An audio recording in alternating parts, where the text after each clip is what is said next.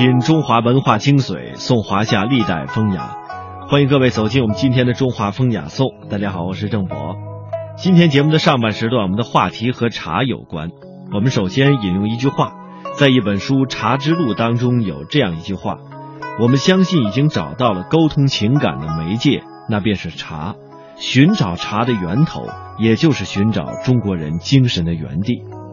我们知道，中国是茶的故乡，也是茶文化的发源地。中国的古人饮茶特别重于品，这品茶之道在于精神上的愉悦，不仅体现在对茶叶的要求上，还更加注重于茶器。所谓的茶以清心，气以载道。而在古代的时候啊，上至王公贵族，下至文人雅士，无不把蕴含着茶之心语的茶器作为其赋诗吟词、闻香问禅的新梯。茶器呢，已经超出了实用的范围，成为时代审美情绪的体现。那么，推动茶文化发展的一群重要的人群，这便是古代的士大夫文人阶层。那么，接下来的时间呢，我们将走进一个专题片，是中央台的一个获奖节目，叫做《话说中国茶》。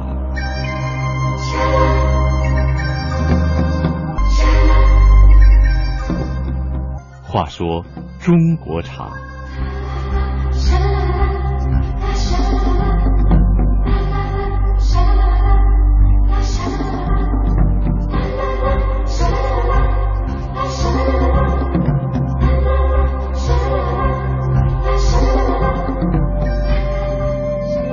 中人喝茶讲究随意，大杯子、大碗、小杯子、茶壶，对不对？瓷壶、紫砂壶，根据每一个人身份、环境，造成了不一样做法。我呢，二十四五岁开始喝茶的，以前刚开始喝呢，就是喝这个老人茶，台湾叫老人茶，就比较浓的，像现在一样。我们的方式很多了，对我来讲啊，就是谈朋友。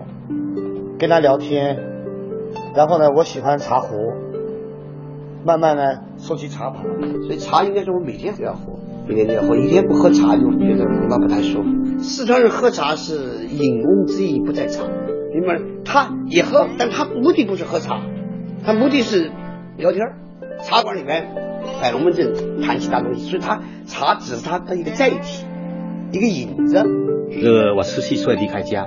就从小喝的功夫茶，当时离开家完以后，就是这离不开这功夫茶。嗯，哎，我们这个朋友哈，这个只要是在外面见到的老乡、潮州人，特别是如果到他家这个做客，那肯定是首先招待的功夫茶。我虽然是北方人啊，但我特别好茶。一有了好茶呢，我就迫不及待的就想尝一尝。有时候呢，我是约上一两个朋友来一起尝；有时候啊，我就。等不及了，就赶紧冲上一杯，先尝为快。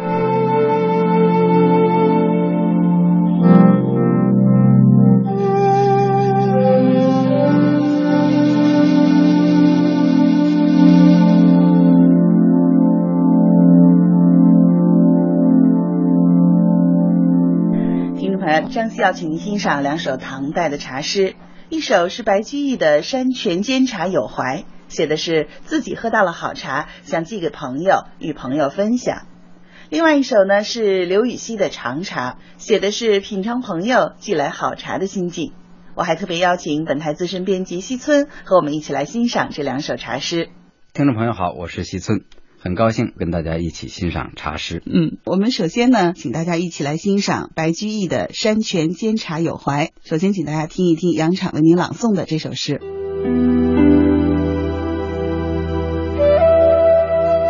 山泉煎茶有怀，坐着泠泠水，看间瑟瑟尘。无由持一碗，寄爱茶人。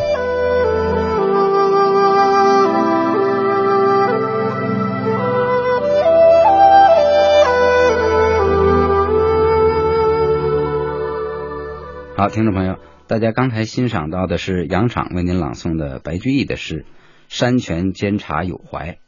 白居易呢是自号别茶人，也就是非常善于鉴别品尝茶的一个人。嗯，很自信啊。对，这至少说明他也是一个非常爱茶的人。嗯，那这首《山泉煎茶有怀》呢，是一首非常简短也非常优美的一首小诗。嗯，一首五绝。嗯，我们看前两句：坐酌泠泠水，看间瑟瑟尘。嗯，这是一连对仗句啊。对。泠泠呢是清凉的意思，并不是说我们喝茶的水是清凉的，而是因为取来的这个山泉是非常的清凉的。把这个山泉呢煎熟了，然后再把茶放进去。瑟瑟沉，这个瑟瑟啊，我觉得写的也是非常有趣，因为瑟瑟本意是绿色的意思。那我们可以想见一下，在唐代呢，它是煎茶，那么先把水煮开了，把茶投进去。那这时候呢，在水上啊，可能就会泛起绿色的那种波涛，雾气，上面呢就会升腾起袅袅的茶韵。嗯，那这是说呢，这个水很好，嗯，茶呢也很好，对，一边煎茶感觉更好。嗯，我有这样的享受，但是呢，不免有一点遗憾，所以后面两句呢，就是讲有怀了。这个有怀应该是怀人的意思。嗯，无由持一碗，寄与爱茶人。持就是把持，啊，端起来一碗。我这儿有这么好的水，烹出来这样好的茶，但是我没有办法把这碗茶呀寄给远方的爱茶的朋友。嗯，不过虽然这碗茶没有办法寄给朋友，这首诗却可以寄给朋友。哎，对，古人的作品，它的出版不像现在这么容易啊，甚至网上都可以发一发，写完了马上就抄几份寄给有关的朋友们，这样它传播的也快。另外呢，也更有利于保存。你这儿丢了，我这儿可能还有。嗯，所以很多诗大概就是这么保存下来的。对，那西村跟您说了，呃，古代文人有寄诗的习俗啊。实际上呢，寄茶的习俗也是非常的盛行的。因为我们读了很多茶诗啊，都有文人写的，谁谁谁寄给茶来了，然后尝了以后，哎呀，这个茶真好，写一首诗，也是谢朋友，那也是呢，写饮这个茶的感受。比如说卢仝的著名的七碗茶诗，就是走笔谢梦见一寄新茶。那下面我们要欣赏的这首刘禹锡的长茶呢，就是老朋友给自己寄来了茶，然后品尝这个茶所得到的感受。嗯，我相信呢，刘禹锡这首诗呢，他肯定写完了之后，一定要寄给他那位朋友。好，那我们首先来听一听杨昶为您朗诵这首刘禹锡的长茶。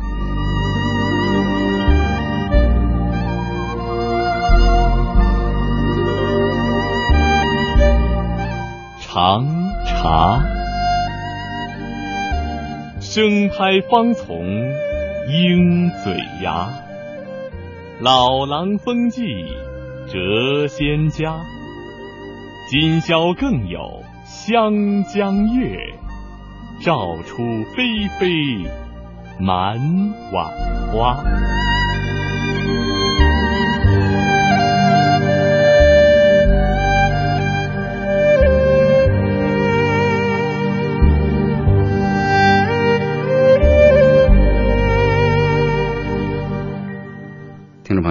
刚才您欣赏到的是杨敞为您朗诵的刘禹锡的一首诗《长茶》。嗯，我们先看头两句：生拍方从鹰嘴牙，老狼风纪谪仙家。生拍，生就是生活的生，对；拍呢就是打拍子的拍，拍打的拍。对，嗯，这就涉及到唐代的制茶的方法了。嗯，因为我们刚才跟朋友们讲了，唐代是煎茶。那么在煎茶之前呢，这个茶叶本身呢，它是要在茶叶没有干的时候就把它拍打成型，这也是制茶初期的一道工序了。有点类似现在的茶砖啊。对，方从就是代指茶叶的。那么鹰嘴芽是什么呢？就直接写茶叶了。新摘下来的那个茶的嫩芽啊，就有点像鹰嘴的样子，所以呢叫鹰嘴芽，说明这个茶非常的嫩。那么第二句呢，老狼风纪谪仙家。嗯，这个老狼呢，指给自己寄茶的这位朋友。嗯，哎，那么看来是比较熟悉的，所以直接称很诙谐的称他老老狼。老狼得到了好茶，寄把它封好了，寄到我这儿来。哎、这个他说自己是谪仙家。那么我们知道贺知章曾经说这个李白呀。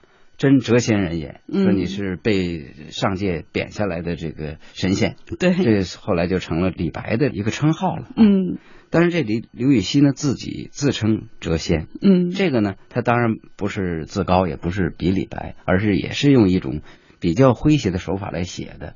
这个谪呢，他指的是说自己啊屡次被贬谪，嗯，因为刘禹锡是仕途非常的不顺，对，他是二王八司马之一嘛，嗯、呃，被一贬再贬。过两年放回京城以后，因为写了一首诗呢，触怒了当朝的这个权贵呢，结果又被贬了，因为仕途总之很坎坷。但是呢，他并没有消沉，他斗志呢，就是跟这个保守势力的这个斗争的斗志呢，依旧是很昂扬。我不怕你们。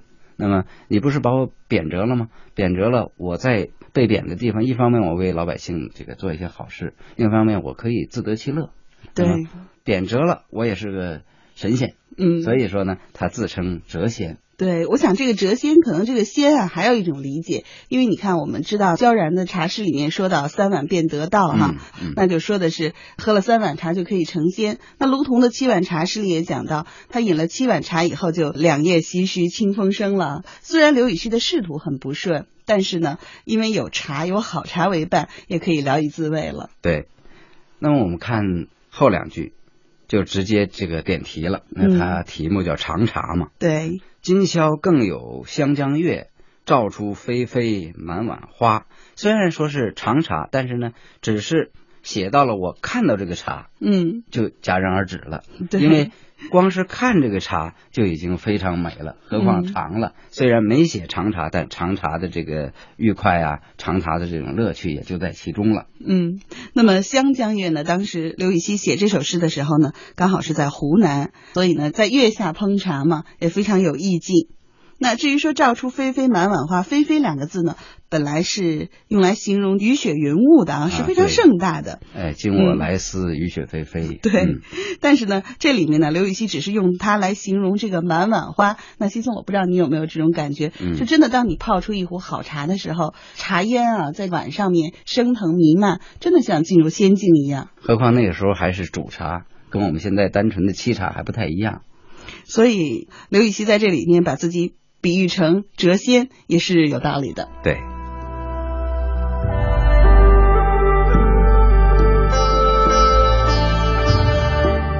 中国人爱茶从古至今，中国人喝茶从南到北。爱茶者说，当代人与茶的不解之缘。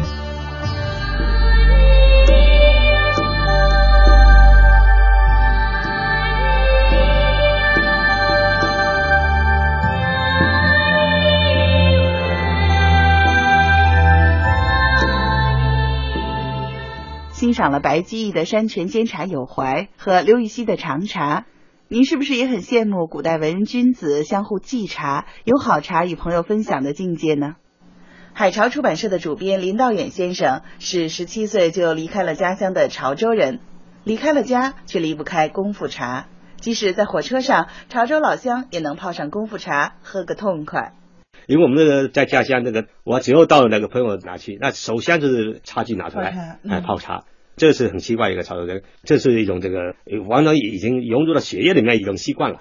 功夫茶，哎，这个这很奇怪，改不了的。就我的去年这个国庆节我回家以后返回北京，在龙川这个换这个金九线的时候呢，上去以后就跟我这个一样下铺的一个人，一个小年轻，哎，两句话一一听这个是家乡，哎，嗯，就我一讲，我们这个有个特点，听到乡音就立马就很亲亲近，嗯，就像这个熟人似的。都在下铺嘛，就是聊起来，没聊几句话，这个小年轻说：“哎，等我们我们泡功夫茶喝吧。”我当时刚奇怪，这个这个车上怎么泡功夫茶？因为功夫茶的特讲究茶道。哎，他就从这个行李包里面拿出一个纸盒，里面就拿出一个壶，这个壶就很小，这个壶就是就像个西红柿那样的。那么还有两个小茶杯，就这么简单装在一个一个盒里面。结果当时他就用上面一个放水果皮那个盆儿。就当底座啊，嗯，这样的话就打了一壶开水，嗯，就泡起来。我看他又很精通这个怎么烫的，他这一套弄完以后，哎呦，喝起来就感到呃挺过瘾。嗯，我们两个就就在火车上就喝起来了，嗯，边喝边聊。这个很奇怪，这个喝茶一喝茶，马上这气氛就变了。嗯，虽然外面这个这个车厢挺嘈杂的，哎，这个但是这个一喝起来，来好像就只剩我们两个很亲近。嗯，呃，这时候我们的话题能够就谈到，哎，谈到很深入，最后还送我这个咸鱼什么。我们这个饮茶会友嘛，这茶绝对是沟通感情。后来我们边喝边聊，哎呀，今天很舒服啊，和老乡喝茶。来自台湾的詹福华先生在北京紫禁城脚下开茶馆，就是为了营造一个喝茶的氛围，与朋友分享他热爱的一切中国古老的东西。因为我自己做的是古董家具、老家具吧，哈，我我很喜欢喝茶，那我很喜欢老家具，那我想呢是找一个地方开茶馆。我抱了一个心态，就是说我一定要把我心目中好的中国文化跟茶跟家具连结合一种样，我要让每一个人看。我想把这个老的这个家具，跟中国的茶的有关系的这个气氛呢，我想把它给弄出来。那台湾的喝茶的人会那么多，那是可能跟他当地产茶，而且呢，台湾人已经把潮州人功夫茶的模式给扩大很大很大，做了很多特制的器皿、特制的工具、特殊的泡法等等。那你产成这样的话，就跟家里摆设一样嘛。就每一个人哦，你喜欢圆的，我喜欢方的，他喜欢长的，我喜欢高的，其实就是变成这样的。然后挑好茶，那台湾人喝茶其实最重要的一个就是说，它确实是一个沟通的一个很好的渠道。比如说，我们今天想谈点事情，那我常我们常常这样子，哎，老王你过来啊，今天晚上到我家来，我准备了几样下茶的点心啊，然后前天刚才茶农拿了一泡很好的茶，赶紧过来过来，其实就谈事情，因为他知道我们今天要谈事情嘛。别那么直接，台湾的茶文化严格讲哈，是因为这个样慢慢把把它给形成的。每一个家里面呢，按照现在家里讲正常的哈，像我们年纪哈，最起码应该有三五把壶啊。我们家是有六七十把，是比比一般人多一点，但还不是专业的。专业人的壶多少我也不知道，就是说正常的应该有三五把五六把，这每一个家庭里面，哪怕他不泡，他放了看。告诉你，哎，我们家也有茶，不管什么茶壶，是台湾文化。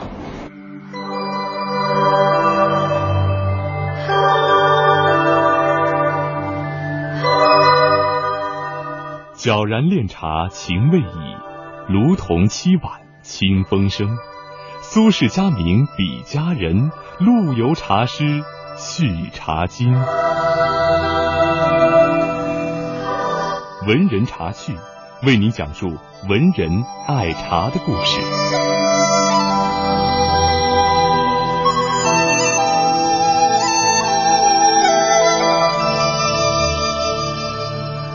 在文人茶趣小栏目里，我就给您说说唐代著名诗人白居易和刘禹锡的茶园。白居易爱饮茶，善别茶，每天以茶为伴，朋友们呢也都把好茶寄给他。白居易喝过好茶，曾经说：“从心到百害，无一不自由。”他还说：“虽被世间笑，终无身外忧。”白居易对茶的一往情深，也感染着身边的诗朋文友。有一次，白居易和好朋友刘禹锡久别重逢，刘禹锡曾经有一首赠白居易的诗，说：“暂凭杯酒长精神。”仕途不顺的刘禹锡常常是以饮酒来壮志。那当时正因为饮酒过多而感到身体不适，白居易说茶能解酒，我每次饮酒过量都是泡茶来饮，你不妨也试一试。刘禹锡不信，笑道：“你这是经验之谈，茶如果真有这么神奇的效果，我就喝茶不喝酒了。”哎，听说你有很多好茶，咱们俩交换一些怎么样？白居易说：“我有一种六班茶，消食醒酒是最有效的了，你拿什么跟我换呢？”刘禹锡说：“我新进得了一包菊花粉，还有萝卜腌鱼，清香可口，你不想尝尝吗？”于是刘禹锡就用菊花粉和萝卜腌鱼换得了白居易的两包六班茶，烹煮品饮以醒酒。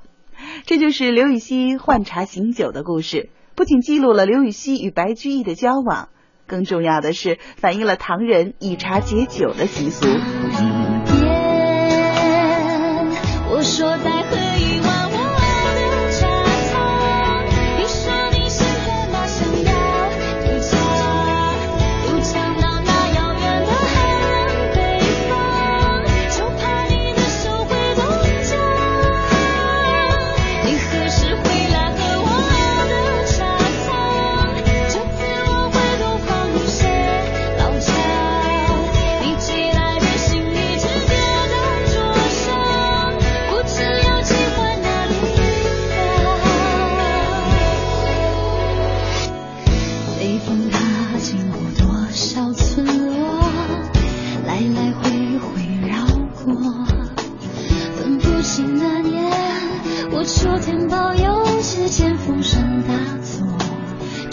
寂寞。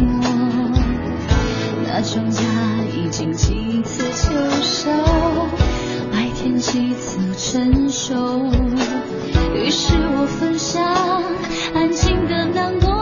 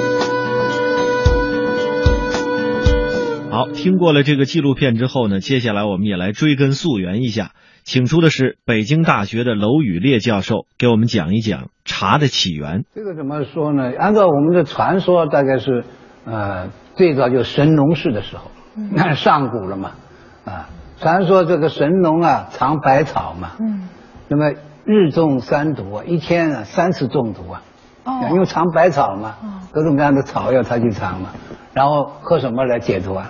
喝茶，哦，喝茶来解毒，所以人们最初啊啊认识到茶是有解毒清火的功能。嗯啊，解毒的功能，哎，所以这是最早传说的神农氏。当然，我们说，因为神农氏完全这个传说的历史了，啊，但是在我们传流传的经经典里面，比如说《诗经》里面已经已经讲到了有茶，啊，《诗经》里面已经讲到。那么，在这个这个周周朝那个时候，茶已经相当普遍了，是吧？那么这个时候的茶主要是这个作为药用，药用。茶做药用，哎，药用就是刚才讲的，它来来来解毒啊，啊，去火啊、嗯啊，作为作作为药用的东西，嗯啊来用。大概到了汉代开始呢，除了药用之外呢，还用用作呃食用，也不是做药，食用。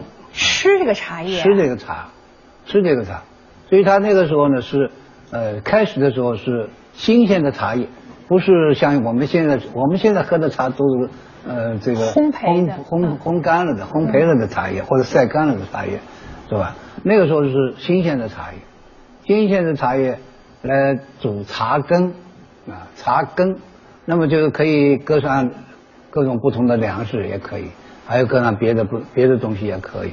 那么它是就是那么来吃的啊吃的，所以这个是呃这个发展的第一个第二个第二个阶段。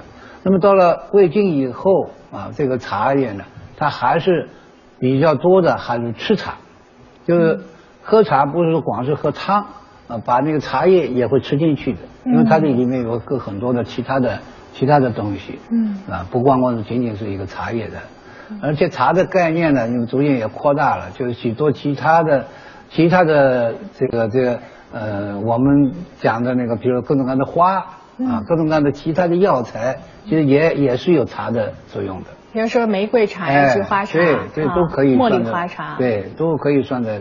呃，这个有些茶呢是用这些花去这个熏这个茶叶，啊，有一些是呃跟一起来泡的茶叶，哦。它不太一样的也，所以很很很多的很多的样式，很多样式。这是在什么朝代？啊？样式繁多这个那个魏魏晋南北朝时候就有了。